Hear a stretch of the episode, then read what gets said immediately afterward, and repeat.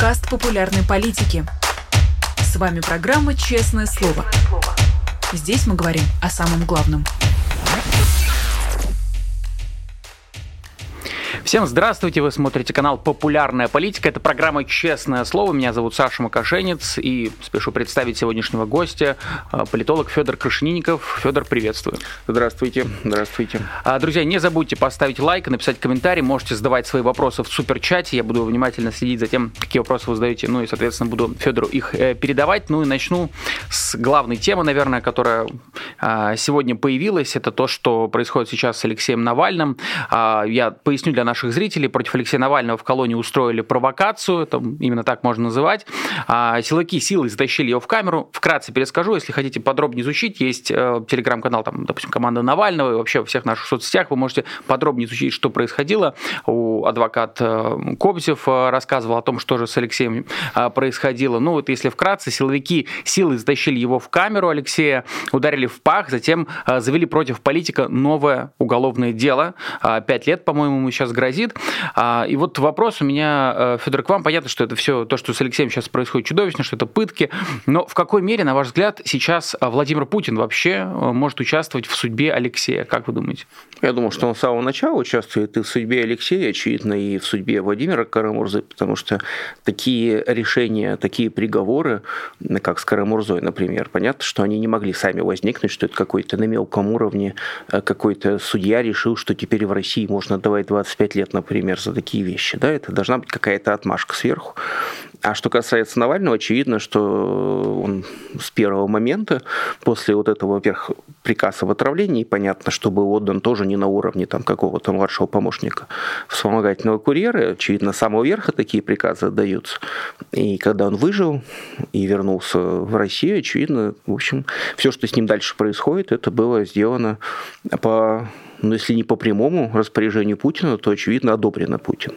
То есть и то, что его арестовали сразу по приезду, то есть не дали ему возможность никак, никак себя проявить, не выступить никуда, и закрытые судебные процессы, и приговор, а вот эти вот особый, особый режим содержания, который совершенно не характерен, как бы, да, потому что а, если уж говорить о том, почему Алексей Навальный вернулся, возможно, э, он знал, как сидел его брат, при всем при том, что любое нахождение в тюрьме это совершенно неприятно, очевидно, что Олег Навальный не подвергался таким издевательствам, как Алексей. И ну, в таких условиях, да, это неприятно, это тяжело, но, наверное, он представлял себя каким-то таким образом.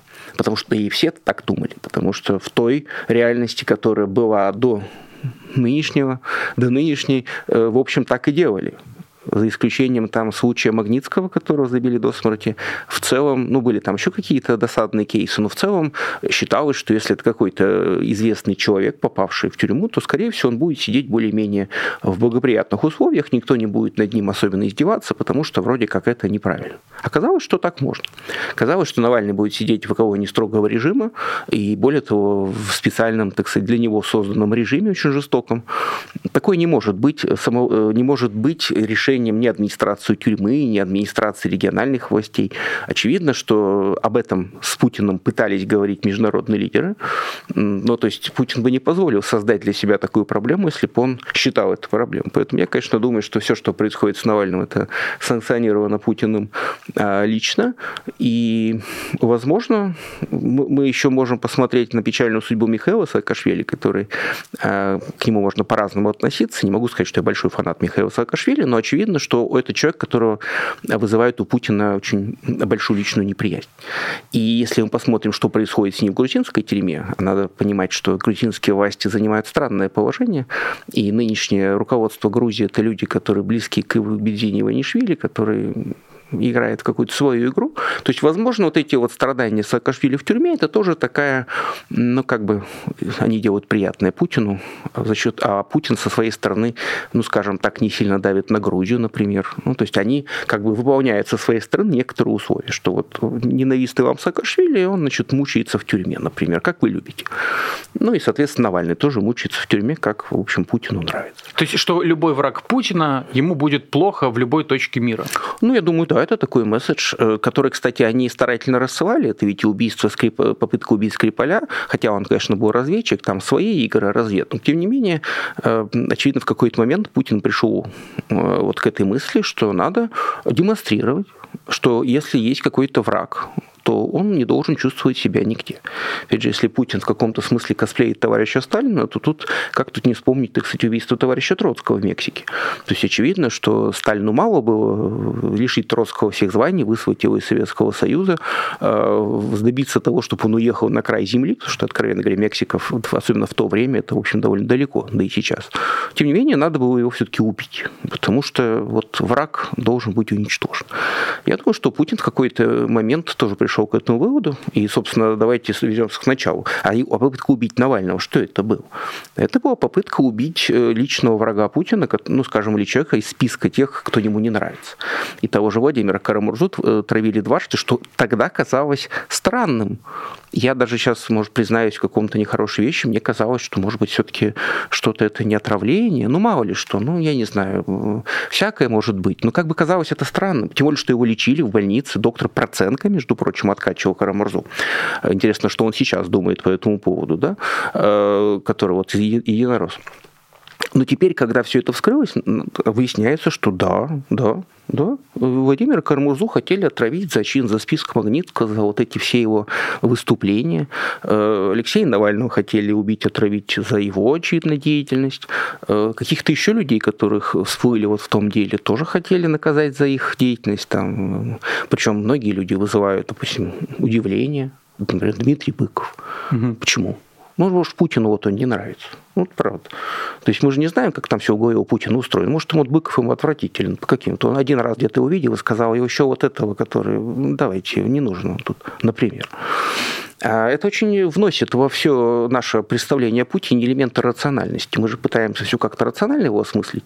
А предположим, что есть элементы рациональности, что вот ему, например, нравится избавляться от неприятных людей. Или ему нравится читать каждый день отчеты о том, как э, мучается Алексей Навальный. Вот недавно попалось мне э, про диктатора Парагвая Стресснера. Он по телефону слушал крики людей, которых пытают, например. То есть вот людей пытали, у политических оппонентов, он по телефону слушал, как они там, значит, вопят.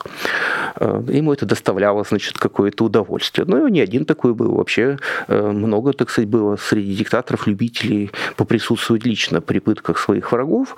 Ну, возможно, Путин для этого слишком, так сказать, боится лично присутствовать. Он же у нас в изоляции живет. Поэтому, возможно, можно ему просто подробные отчеты предоставляют, видеосъемки, там, Навальный с бомжом, например, да, и они там с Патрушевым сидят у себя на даче, значит, после, после сауны, значит, просматривают и хихикают. Ну, как хорошо, с бомжом, смотрите, как воняет. Вот ему, наверное, сейчас весело. Почему нет? Вполне, мне кажется, можно себе. Просто это мерзко, это гнусно, это э, из, из великого диктатора превращает в какого-то гнусного, так сказать, э, старикашку поехавшего. Ну, почему нет? А как это вообще мешает одного другому? Опять же, там и Сталин тоже любил ведь почитать э, протоколы допросов своих врагов, которых там били табуретками в подвалах Убянки, еще и значит, пометочки написать на полах. В, в, врет, врет скотина, значит, там еще сильнее допрашивать. Поэтому тут как-то, мне кажется, это пугает. Это пугает, потому что если бы Навальный просто посадили в тюрьму и забыли, это было бы, наверное, не так страшно в бытовом смысле в повседневном режиме, как вот это ощущение, что его постоянно каждый день что-то с ним делают. Что это, то есть нет вот этой ситуации, что он просто сидит в тюрьме, и Путину не до него, и властям не до него, и всем не до него. Очевидно, до него есть дело каждый день, и как только не одно, так другое, не первое, так второе. Вот да, на, на, по теме рациональности Путина, как будто бы эта война заставила очень сильно наши взгляды о нем э, пересмотреть, и вот э, многое время, долгое время многие политологи, в частности, нам рассказывали, что а, Путин, его окружение любят, когда есть пространство для маневра, когда есть несколько опций. Ну, наверное, это действительно так. Но вот исходя из этой логики, разве Навальный, исходя из циничной логики Путина, не является ли ценным активом, который в случае чего может пригодиться, что его не нужно пытать? Вот я не могу ответить себе на этот вопрос, казалось. Ну, во-первых, он пока он жив, он все равно остается активом. Как мы знаем, власти Северной Кореи был такой случай, какой-то американский турист у них там попал к в лапы, они его вернули, правда, в состоянии овощ родным. После долгих значит, э, просьб, требований, там, протестов они на кого-то его обменяли. То есть человек остается ценным активом безотносительно того, в каком он состоянии, особенно если он находится в изоляции, и его трудно а, проверить, что с ним там происходит. Это первое. Во-вторых, не очень понятно, на кого бы Путин хотел его сменять. Э, и тут мы приходим э, к самому главному вопросу. Не так много а, есть у Запада во-первых, э, согласен ли Навальный, чтобы его меняли на каких-то агентов? Это, знаете ли, тоже довольно унизительно, когда тебя меняют на шпиона.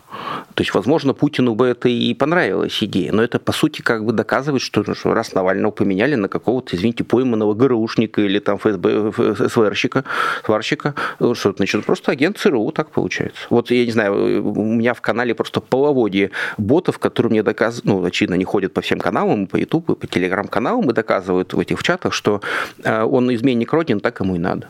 В Америке вообще по жизни, ну, про Карамурзу, допустим, говорят. Угу. Или про Навального, что вот он враг России, значит, должен сидеть в тюрьме и страдать. А что там, санаторий, что ли? А, то есть они как бы вот оправдывают это все дело. Поэтому я, во-первых, не думаю, что он собирается вообще на кого-то менять.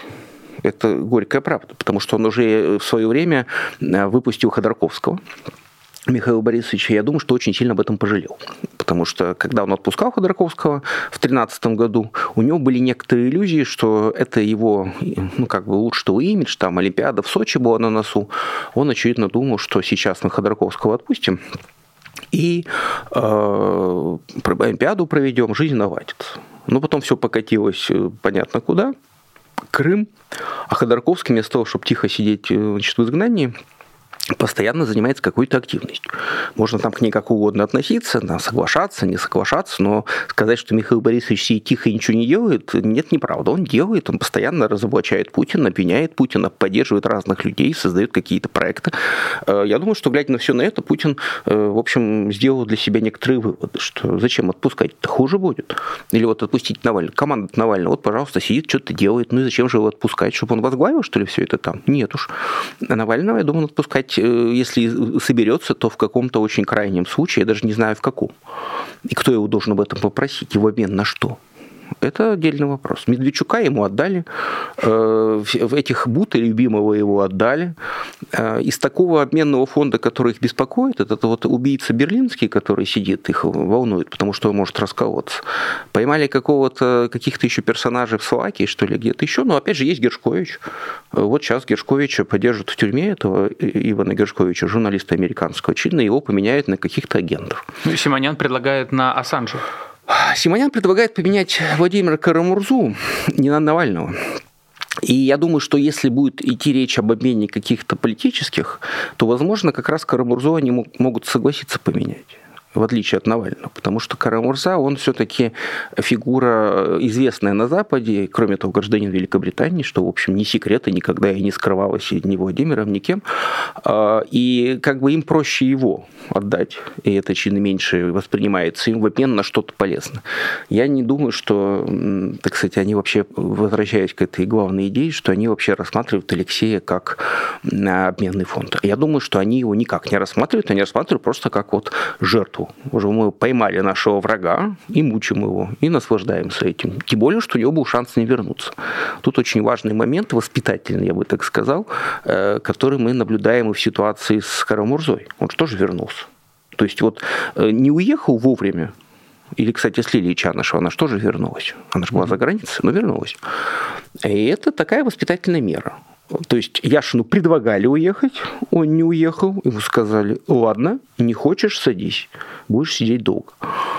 А тем, кто уехал, но вернулся, вот для них у них заготовлена какая-то очевидно особая, э, так сказать, пытка, потому что, чтобы неповадно было, нечего, нечего приезжать. Уехал, значит, ты сиди там у себя за границей, э, потому что это, очевидно, создает какой-то дискомфорт, и, в общем, ну, то есть это привет и людям внутри страны, что типа кто хочет бороться, вы лучше сразу уезжайте, потому что мы вас будем наказывать. Ну и всем нам, кто уже уехал, что вы типа не вздумайте тут возвращаться, то смотрите прямо на границе, будем хватать и вон в это самое, в кутузку. Ну, а вот э, если мы начали говорить про Владимира Кармурзу, опять, опять же, в контексте Владимира Кармурзы уже регулярно звучит фраза про сталинские сроки а, и так далее. И вообще с начала войны повсеместно Путина сравнивают со Сталиным, 23-й год э, сравнивают с 37-м. Насколько, на ваш взгляд, эти сравнения, они точны и, или, наоборот, ошибочны? Я думаю, что это немножко льстит э, Путину, с одной стороны. С другой стороны, мы сами себя запугиваем. Конечно, никаких сталинских репрессий не будет, прежде всего потому, что сталинские репрессии были массовыми. И направлены они главным образом были на обывателей. Это э, миф о 1937 году, что это год, когда пострадали там одни партийные начальники и НКВДшники. Они, конечно, пострадали, но это была вершина айсберга. Просто их дети, их жены, их внуки оставили огромное количество мемуаров, воспоминаний. Моего папу, значит, там из дома на набережную вели, расстреляли, еще что-нибудь. А миллионы простых граждан там, советских сгинули, не оставив от себя ничего. Ни семей, ни мемуаров, ни воспоминаний. Поэтому на самом деле 1937 год это был пик массовых репрессий, которые, кстати говоря, не в 1937 году начались, и не в 1937, к сожалению, закончились. Поэтому, э, если мы говорим о сталинских репрессиях, мы имеем в виду прежде всего объем то есть это репрессии должны коснуться миллионов. Конечно, при Путине такого не будет, это невозможно и по объективным показателям, но это и не нужно. Популяционная ситуация в стране совершенно иная. Э, Сталин имел дело с полнокровной страной, э, страной молодых людей, которые из крестьянских семей в большинстве своем были. То есть э, много-много молодых, условно говоря, мужчин и женщин, не очень грамотных, может быть, не, не так хорошо, не так ценящих свою жизнь, к сожалению, потому что была другая культура. А, ну, в течение 20 века очень сильно изменилось отношение к ценности человеческой жизни. Да? 20-30 годы люди, может быть, относились к жизни как-то более легкомысленно, скажем. И чтобы их напугать, вот этих вот людей, их прям надо было убивать, к сожалению. То есть и все тоталитарные режимы 20 века и в Европе, и в Азии, там Мао Цзэдун, они занимались массовым убийством людей с одной целью – запугать остальных. Вот мы миллион убьем на глазах, и вокруг, там, не знаю, 10 миллионов испугаются до смерти. Что страшно. На наших глазах мотыгами миллион человек забили, например. Ужас. Сейчас так не надо. Сейчас есть медиа, сейчас есть интернет, сейчас можно взять и посадить Карамурзу на 25 лет, показать это по всем каналам, э, расписать это во всех чатах и написать, вот кто против выступает власти, тот в тюрьму на 25 лет едет. И люди думают, вот Карамурза не знает, может, даже люди не знают, кто такой Карамурза. Ну, ну, действительно, известный человек, но не, не так уж прям что. Но к нему, значит, приехали послы на суд, то есть он какой-то известный человек, и его посадили на 25 лет. Да меня простого человека просто разотрут в, труху, и ничего от меня не останется, думает обыватель, и, и начинает серьезно задумываться, вообще стоит ли что-то делать. Да? Плюс еще есть там политика назначения гигантских штрафов, которые способны любого обывателя превратить просто в нищего. А плюс вот эти все меры ограничительные, которые они налагают. То есть э, это вполне заменяет э, массовые репрессии в плане запугивания населения. То есть ну, они своего добились, люди запуганы, люди очень серьезно боятся лезть в политику, выступать против власти, потому что видят, чем это кончается. Поэтому массовых репрессий сталинских не будет, я думаю. А вот точечные репрессии будут продолжаться. Более того, они будут, так как э, уже реальных активистов и лидеров каких-то оппозиционных в стране практически не осталось, они все сидят. Соответственно, или надо будет рандомно кого-то хватать и объявлять их террористами, экстремистами, лидерами. Ну, то есть, не знаю, там человек написал в соцсетях что-то и схлопотал там, не знаю, 10 лет за, за экстремист, например. Ну, за неимением лучше. Ну, просто нет никого больше. Все уже остальные или сидят и сбежали. Да? Э, это, так сказать, первое. А второе, они могут пойти по второму кругу с уже арестованными лидерами. Это как раз сталинская практика, когда там Зиновьев и Каменев уже сидели в тюрьме, уже были один раз осуждены, а потом их по второму кругу пустили уже с, с другими обвинениями и уже там совсем, так сказать, довели до расстрела.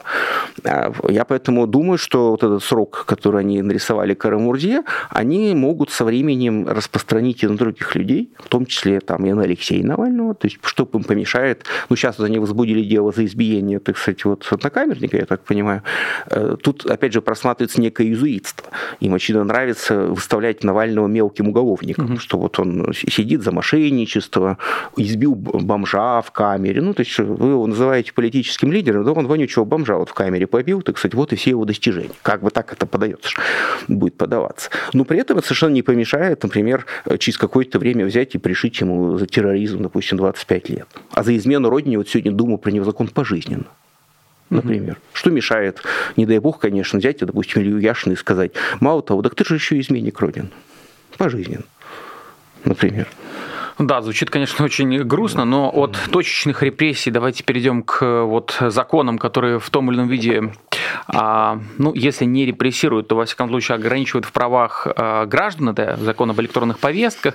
А, на ваш взгляд, вот если глобально, о чем этот закон? О новой волне мобилизации, о там, цифровом ГУЛАГе или о том, что молодые мужчины, например, окончательно там, принадлежат уже конкретно армии, государству?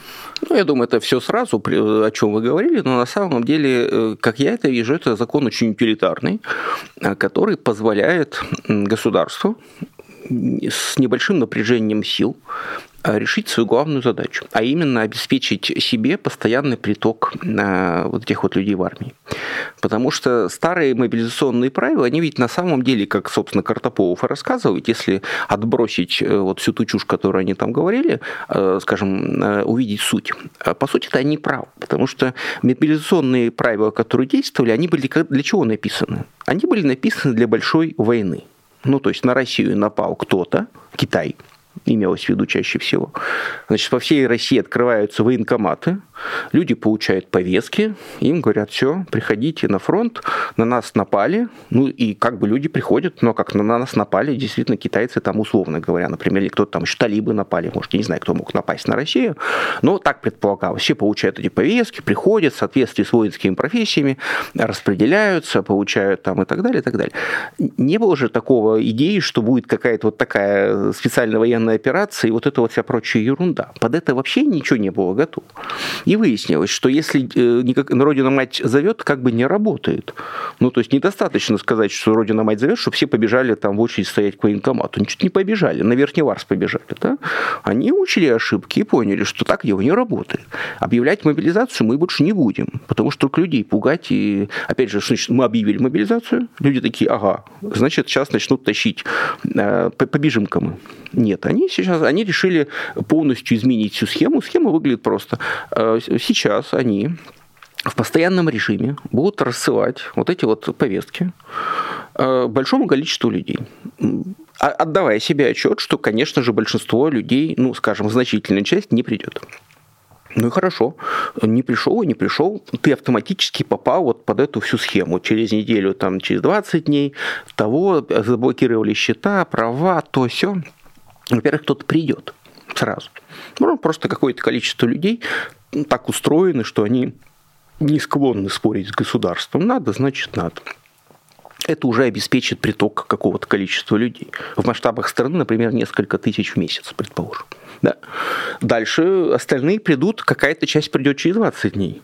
Ну, предположим, человек Сказал, не пойду, не хочу. Тут у него арестовали, заблокировали права, арестовали счета, и он понял, что, а что делать-то? Ну, надо идти в военкомат, сдаваться, наверное, потому что, ну что, вот все как-то что-то непонятно, как жить. Кредит не возьмешь, опять же, следующий. И тоже явится уже хорошо, и их тоже запишут в армию. А те, кто вот и даже после этого не явятся, ну, они будут вот попадать под эти наказания. Таким образом, как мне кажется, они создали схему, которая будет их обеспечивать вот постоянным притоком а, людей, э, живой силы для этой войны. Ну, в расчете, там, я не знаю, сколько они рассчитывают в месяц получать от этой схемы, но я думаю, что от нескольких тысяч, может быть, до десятков тысяч. А учитывая, что масштаб конфликта не такой, как Первая и Вторая мировая война, там не миллионы армии воюет, речь идет о сотнях тысяч, то понятно, что каждый там плюс 10 тысяч призванных, это, в общем, уже какая-то... Качество это, конечно, отдельный разговор, но вот, вот мне в целом видится, что это такая довольно жестокая, циничная и, и, надо сказать, неплохо продуманная мера, то есть какие-то не глупые люди ее придумали, но, а наоборот, я бы сказал, коварные, умные, подлые. То есть это вот уроки мобилизации. Мы над ними смеялись и правильно делали э, прошлой осенью, но они вот в этот момент, очевидно, собрали какую-то там группу, угу. проводили мозговые штурмы и думали, как с этим бороться, и придумали что идея это объявить мобилизацию, закрыть границы, она плохая. А вот такая идея, она хорошая.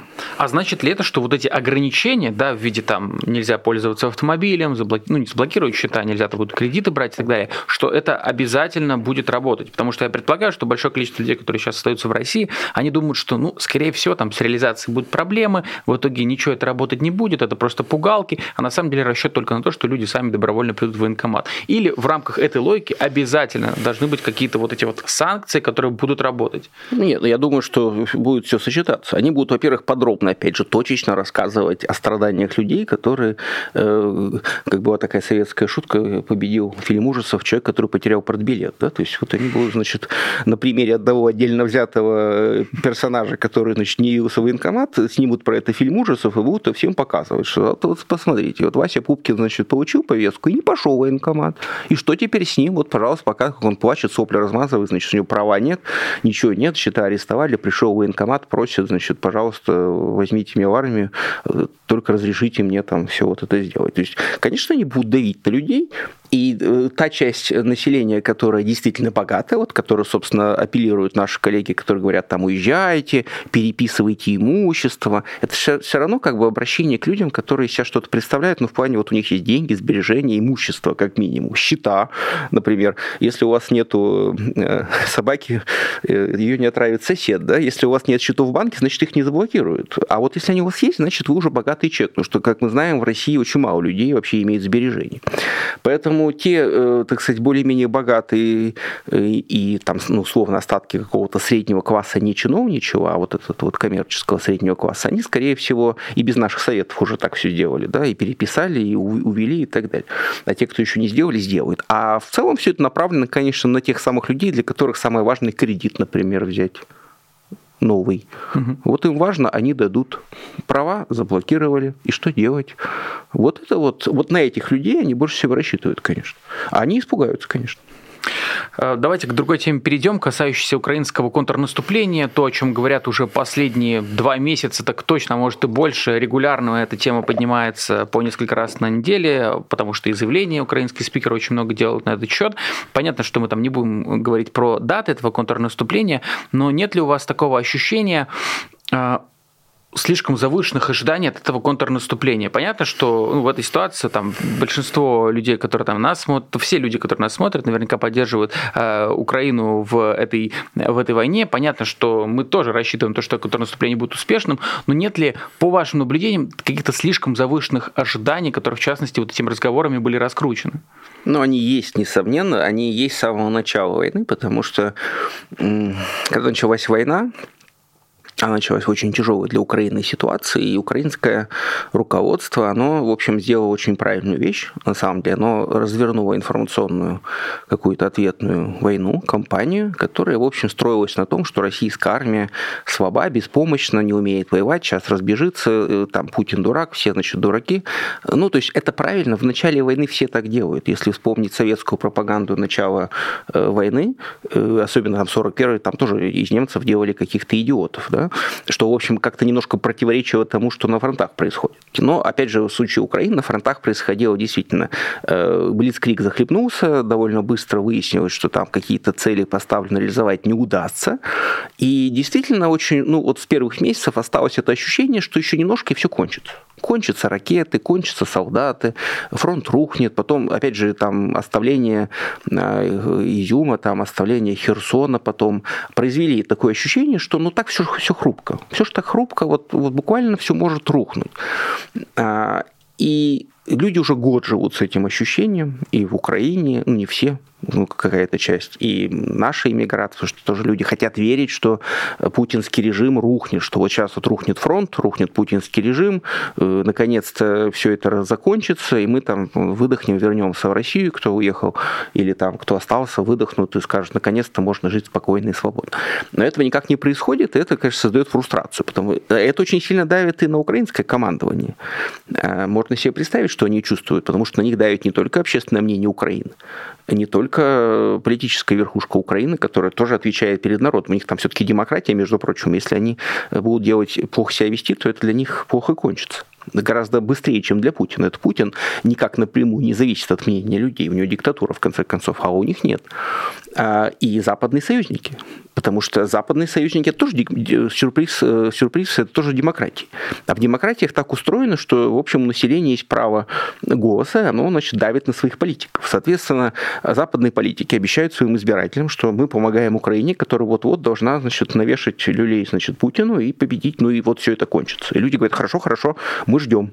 Ну, мы готовы еще потерпеть, пока сейчас уже мы, значит, Путину, э, значит, наваляем. А то же самое, значит, вот по всем передается друг другу. А, и создается вот это вот действительно то, о чем вы сказали, завышенное ожидание. Что люди уже морально уже несколько раз пережили. Не знаю, вы, наверное, в этой студии много раз разные дни обсудили, что будет, если оно будет успешным, и как вот это все будет. А, ну, потому что это хорошо, это вот об этом приятно думать. Но э, есть проблема. Война это все-таки танец, который танцуют вдвоем. И там еще есть другая сторона, которая может каким-то образом мешать этому контрнаступлению. Поэтому, как я думаю, как я понимаю, что вот это оттягивание контрнаступления, оно связано с объективными причинами, там погода, еще что-то, но и с желанием украинской стороны все-таки не ошибиться. Потому что право на ошибку, оно как бы очень небольшое. Если они что-то просчитаются с расчетами и контрнаступление окажется не очень удачным или совсем неудачным, это может иметь далеко идущие последствия. И не только с, как бы вот прямо сейчас, но и потом. Да? Во-первых, поднимут голову какие-то разные, так сказать, силы, которые, ну, в каждой отдельной стране своя есть оппозиция, который может сказать, это вы плохо руководите. Э, приближается избирательная кампания в США, где, в общем, этот вопрос тоже обсуждается и так далее, и так далее. Э, как мне э, говорили, из оптимистичного хочу сказать, что я разговаривал с одним компетентным человеком немецким, который мне сказал, что, ну, если это наступление даже с ним что-то будет не так, все-таки есть еще второй шанс, что вот, типа, еще раз подготовимся и, типа, зимой. Тогда уж, если уж не сейчас, то к зиме еще раз, значит, соберем силы и так далее. Ну, то есть, как бы есть запасная попытка, как если, если это какая-то объективная стратегия, не частное мнение, предположим, да, похоже на то, что есть едва ли там, не, не игра же в карты, что вот все на одно ставится, что вскрыли карты, проиграли, разошлись. Нет, конечно. Проигранная компания – это не проигранная война, но все равно, то есть вот есть условно вот это наступление, есть э, потенциально следующая попытка э, чего-то добиться. Если как бы с этим не получится до конца 2023 года, то четвертый год уже выбор президент США, я так понимаю, и украинский выбор, еще и российский то там может ситуация двинуться в какое-нибудь неприятное русло. Например, заключение какого-то перемирия, формального или неформального, э, и там могут э, возникнуть какие-то там течение на Западе, что какой смысл помогать, давайте не будем больше помогать, хватит там лить кровь и так далее, на что Путин, конечно, очень рассчитывает. А поэтому ставки велики как никогда. И поэтому украинская армия, я думаю, украинская командование не торопится с этим наступлением, они пытаются получить как можно больше оружия, подготовиться к нему, чтобы уж не ошибиться. И я, в общем, понимаю их опасения и понимаю вот эту всю нервозность вокруг. Уж больно много поставлено на, на это все. И настроения в Европе, они, в общем, ну, скажем, колеблющиеся. То есть, понятно, пока, пока большинство избирателей во всех крупных демократиях, они, в принципе, поддерживают свое правительство и их решимость. Это хорошо. Э, высокий достаточно уровень поддержки. Но удастся ли сохранить такой уровень поддержки, если на фронтах не будет происходить ничего, что можно рассказать э, в, новости, в новостях Франции, Германии, Британии или США как успех, так сказать, нашей политики, то могут настроения измениться. Тем более, повторюсь, э, есть и в США, и во всех странах силы, люди, лидеры, которые только и ждут возможности выйти и сказать, ну вот видите, все неправильно сделали, не так все надо было делать, вообще зря помогали, надо было с Путиным там договариваться, мириться и так далее. Не надо недооценивать этих людей, и не обязательно это какие-то путинские агенты, самое это главное. Это могут быть вполне себе люди со своим собственным личным, так сказать, интересом политическим, для которых это просто повод э, ну, там, отжаться, если они в оппозиции, они просто хотят э, сокрушить там нынешнюю правящую там, коалицию, там, не знаю, Макрона какого-нибудь, mm-hmm. еще кого-нибудь, консервативную партию Британии, чтобы прийти к власти, а потом уже дальше посмотреть.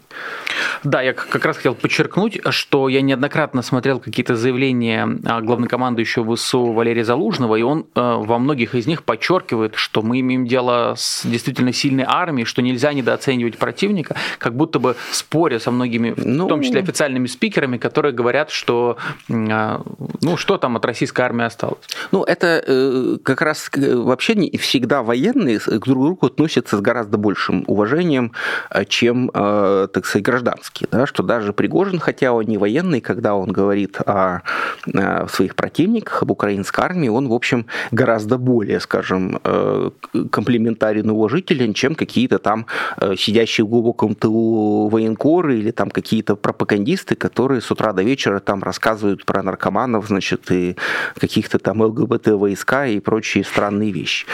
А, с другой стороны, конечно, и с украинской стороны тоже есть определенная какая-то своя работа, она чуть направлена на внутреннее потребление, там, да, вот есть, например, там такой известный персонаж Золкин, который берет интервью у пленных российских и, в общем, методично формирует образ российской армии как сборище дегенератов и каких-то людей, которые вообще, очевидно, ни, ни, ни на что не способны. Ну, в общем, так сказать, это, очевидно, делается для того, чтобы какую-то украинскую аудиторию успокоить, как-то внушить ощущение, что вы не волнуетесь, рано или поздно эти дураки не могут победить, это же очевидно. А, но тут главное понимать, что есть э, воюющие стороны должны работать на разных направлениях. Есть разные свои населения, есть умные люди, есть неумные люди, есть люди, находящиеся во фрустрации, потерявшие родных и близких. Им надо что-то говорить, им надо что-то обещать, их надо как-то успокаивать. Есть люди, требующие возмездия, им тоже надо как-то потакать, потому что они иначе скажут, вы что, у нас там убили наших родных и близких, а вы что, не хотите за них мстить?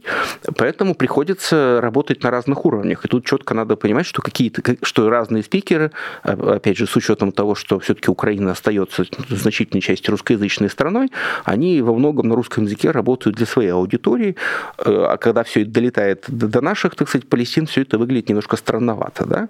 Тут главное просто всегда понимать, что, что вы хотите услышать. Пропаганду, направленную для населения, вы хотите услышать мнение экспертов, но что украинские эксперты тоже бывают разные, есть довольно критичные по поводу своей собственным там а, решениям, э, или вы хотите послушать мнение там военных. Но надо понимать, что и военные не могут до конца быть откровенными, особенно в условиях подготовки к контрнаступлению.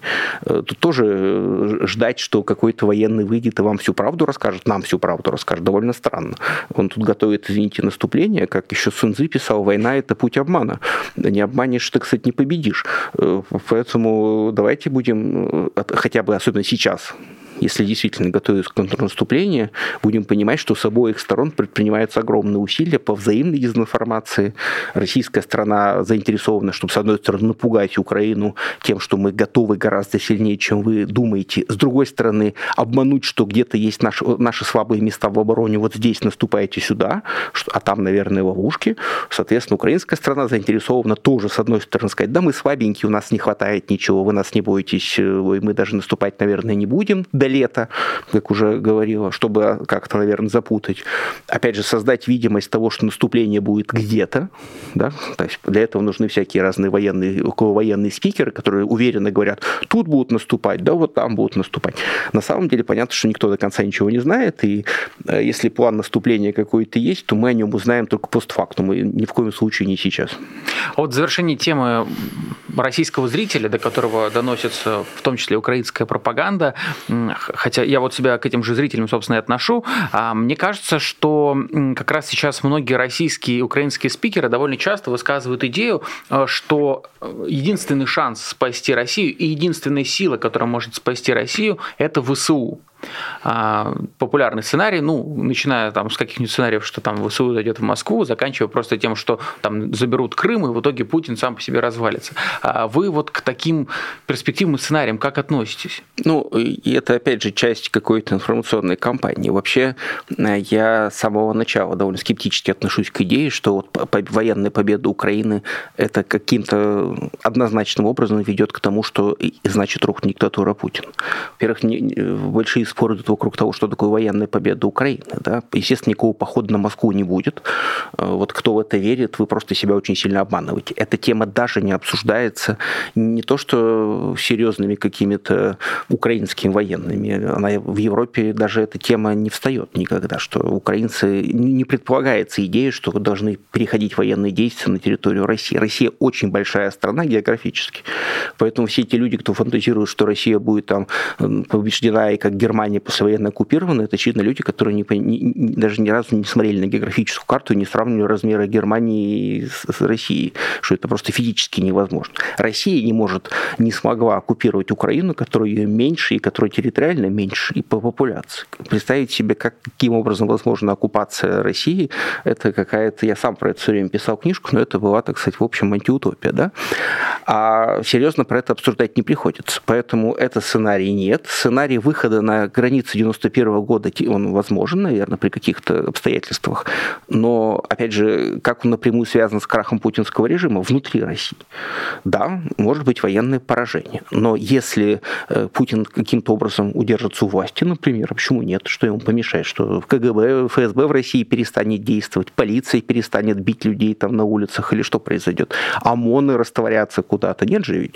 Э, то есть э, как раз поэтому, когда я вижу людей, которые говорят, ну вот Украина победит на полях, и все, и, значит, это и наша победа. Да вовсе нет. Украина может, условно, в лучшем случае выйти на границу 91 года, получить свое, а мы останемся один на один лицом к лицу с озверевшей, так сказать, путинской режимом, который будет вот, получит по мордасам, будет сидеть у себя там внутри в России, злющий как черт, значит, и бить своих, чтобы чужие боялись. Такое тоже может быть. Да, вот, Федор, как раз в продолжении этой мысли. Вот, в принципе же, можно себе представить ситуацию, в которой, да, Украина возвращает себе границу, возвращает себе э, Крым, да, и все оставшиеся э, оккупированные территории. А дальше Владимир Путин, пропаганда активно говорят, ну вот мы уничтожили технику НАТО, мы всячески демилитаризовали и Украину, и, значит, и НАТО. Ну, понятно, можно рассказать, ну, что Они могут говорить, что, мы, э, что да, против нас весь мир, но мы сейчас должны готовиться к реваншу. Ну и дальше Владимир да. Путин как бы остается у власти. Конечно, национальная идея отомстить, э, реваншизм, э, дескать, вот, ну что ж, нас всем миром, значит, э, нам надавали, значит, что же мы будем терпеть, что ли?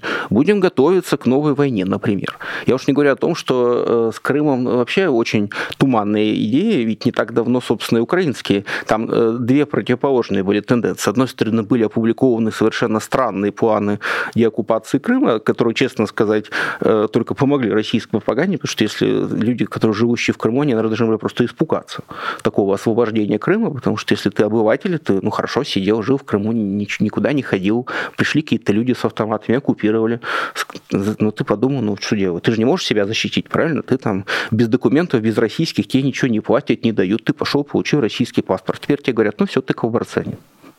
Тут как бы призадумаешься, да? Но, а с другой стороны, в это же самое время люди, другие люди сказали, что при выходе на границы Крыма уже надо будет начинать какие-то политические переговоры. И я думаю, что это на самом деле явление одного порядка, потому что и из того, что я слышал из общения с какими-то европейскими экспертами, в общем, насчет Крыма как бы не очень эта тема широко обсуждается. То есть вот эта вот прям сокрушительная военная победа, которая приведет к освобождению Крыма пока представляется довольно фантастической в нынешних условиях. Скорее можно себе представить э, какой-то крах путинского режима, который приводит к выходу на границы 91 года. Вот этот сценарий гораздо более реалистичен. То есть если сначала под влиянием какой-то катастрофы на фронте рухнет режим в Москве, и какое-то новое правительство скажет, ладно, ладно, все, мы должны мириться всем миром, что теперь делать, забирайте мы сами вводим отовсюду войска, бог с вами. Вот это как бы может привести к тому, что да, действительно, просто вывели войска, сказали, как из Херсона, да, забирайте. А это как бы да. А вот ситуация, когда Путин остается у власти и каким-то образом, значит, в результате чисто военных действий э, деоккупируется, как выражается украинская страна, и это юридически, наверное, корректно, там Донбасс и Крым, ну, во-первых, представьте себе, каких это будет стоить жертв. То есть, если это будет сопровождаться именно боями. А это не так все на самом деле красиво, как на, на, на, на карте. Поэтому я считаю, что вообще главная цель всей вот этой э, нынешней ситуации должна быть, конечно, именно изменение режима в России. И об этом должны, так сказать, думать те страны, которые хотят э, и помочь Украине, и самим себе. Потому что никому не будет жить безопасно ни в Украине, ни в Европе если война закончится, предположим, там, военной победой Украины даже, а режим путинский никуда не денется. Во-первых, ядерное оружие никуда не девается. Во-вторых, если режим сохранится, это значит, что он будет постоянно представлять угрозу для окружающих стран. Поэтому здесь э, этот момент надо очень четко для себя всегда иметь в виду, что военное поражение не может, ну, может вот это очень важно, оно может привести к краху путинского режима? Ну, конечно. И я про это тоже говорю и вполне себе вижу этот сценарий, что на фоне развала там фронта какие-то военные люди начинают, ну, не начинают, а просто понимают, что все, игра-то окончена.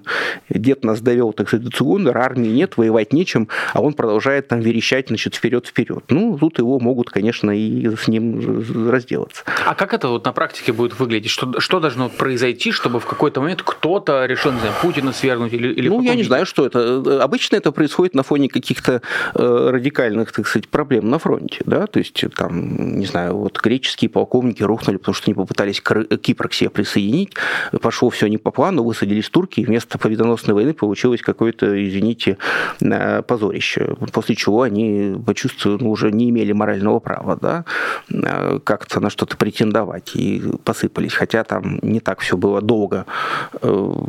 Масса, так сказать, есть примеров, когда какой-то режим рушился именно из под влиянием военных поражений, да, даже в Германии, несмотря на то, что в гитлеровской, при том, что это был тоталитарный режим, и никаких народных восстаний там не было, надо сказать, до самого последнего времени.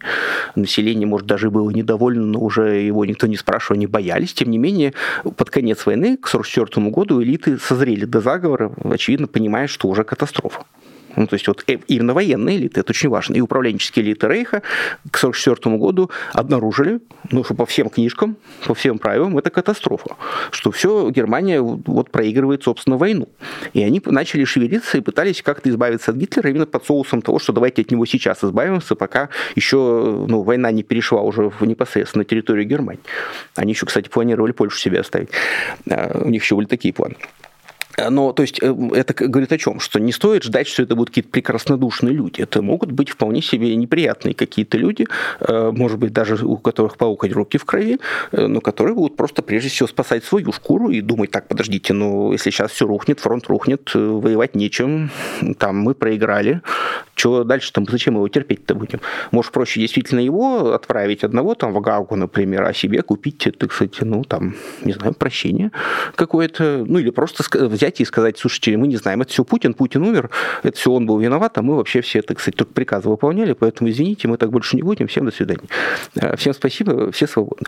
Э, то есть, ну, понятно, что это звучит немножко идиотично, но, в общем, они обычно так и мыслят. Это вообще нормальное мышление для бюрократов и чиновников. И опять же, время приходится возвращаться к опыту Германии, но там тоже люди вполне себе все проиграли. И люди говорили, ну а что мы такого делали-то? Мы просто служили в армии, там, служили в каких-то службах, выполняли приказы, что вы от нас хотите. Это все эти службы распущены, мы проиграли, Гитлер был неправ, мы согласны. Вообще зря все это было сделано. Ну, мы просто заблуждались. Э, это выход для, так сказать, представителей элит. И, в принципе, если они почувствуют, что Путин проиграл, они могут это сделать. Но они должны это прям почувствовать. И это очень важно. Когда многие, так сказать, коллеги рассуждают про раскол элит, про что Путин уже проиграл, что элиты уже раскололись, это все, конечно, очень здорово, но э, мы обнаружим это только когда вот что-то э, реальное произойдет. Мы должны увидеть какое-то реальное событие или цепь событий, которая сообщит нам, что что-то происходит там, куда-то пропал Путин, вместо него какой-то исполняющий обязанности появился. Вот это значит, что что-то там произошло.